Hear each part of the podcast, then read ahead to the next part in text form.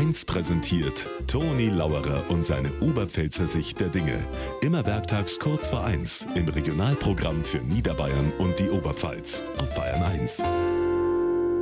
75 Millionen Euro hat die Tippgemeinschaft aus Oberbayern gewonnen. Jackpot. 75 Millionen Euro, was man sich da als kaufen kann.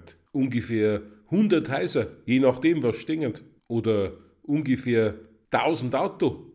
Oder ungefähr 6 Millionen Maß Bier beim Geibonfest. Oder 35 Millionen Leberkassemmeln. Oder, wenn man nur ein bisschen was drauflegt, einen halberten Spitzenfußballer.